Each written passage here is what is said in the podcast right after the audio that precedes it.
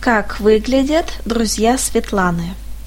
Мой друг Алексей живет в России. Он высокого роста, спортивного телосложения.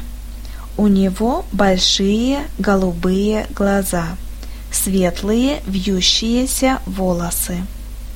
Моя подруга Хай Унг живет в Китае.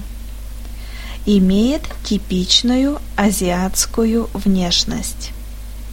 Моя подруга Кэт живет в Соединенных Штатах. Она среднего роста, имеет спортивную фигуру.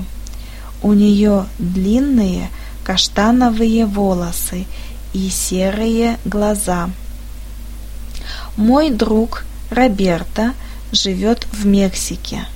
Он крепкий, широкоплечий парень со смуглой кожей, темными жгучими глазами и темными волосами.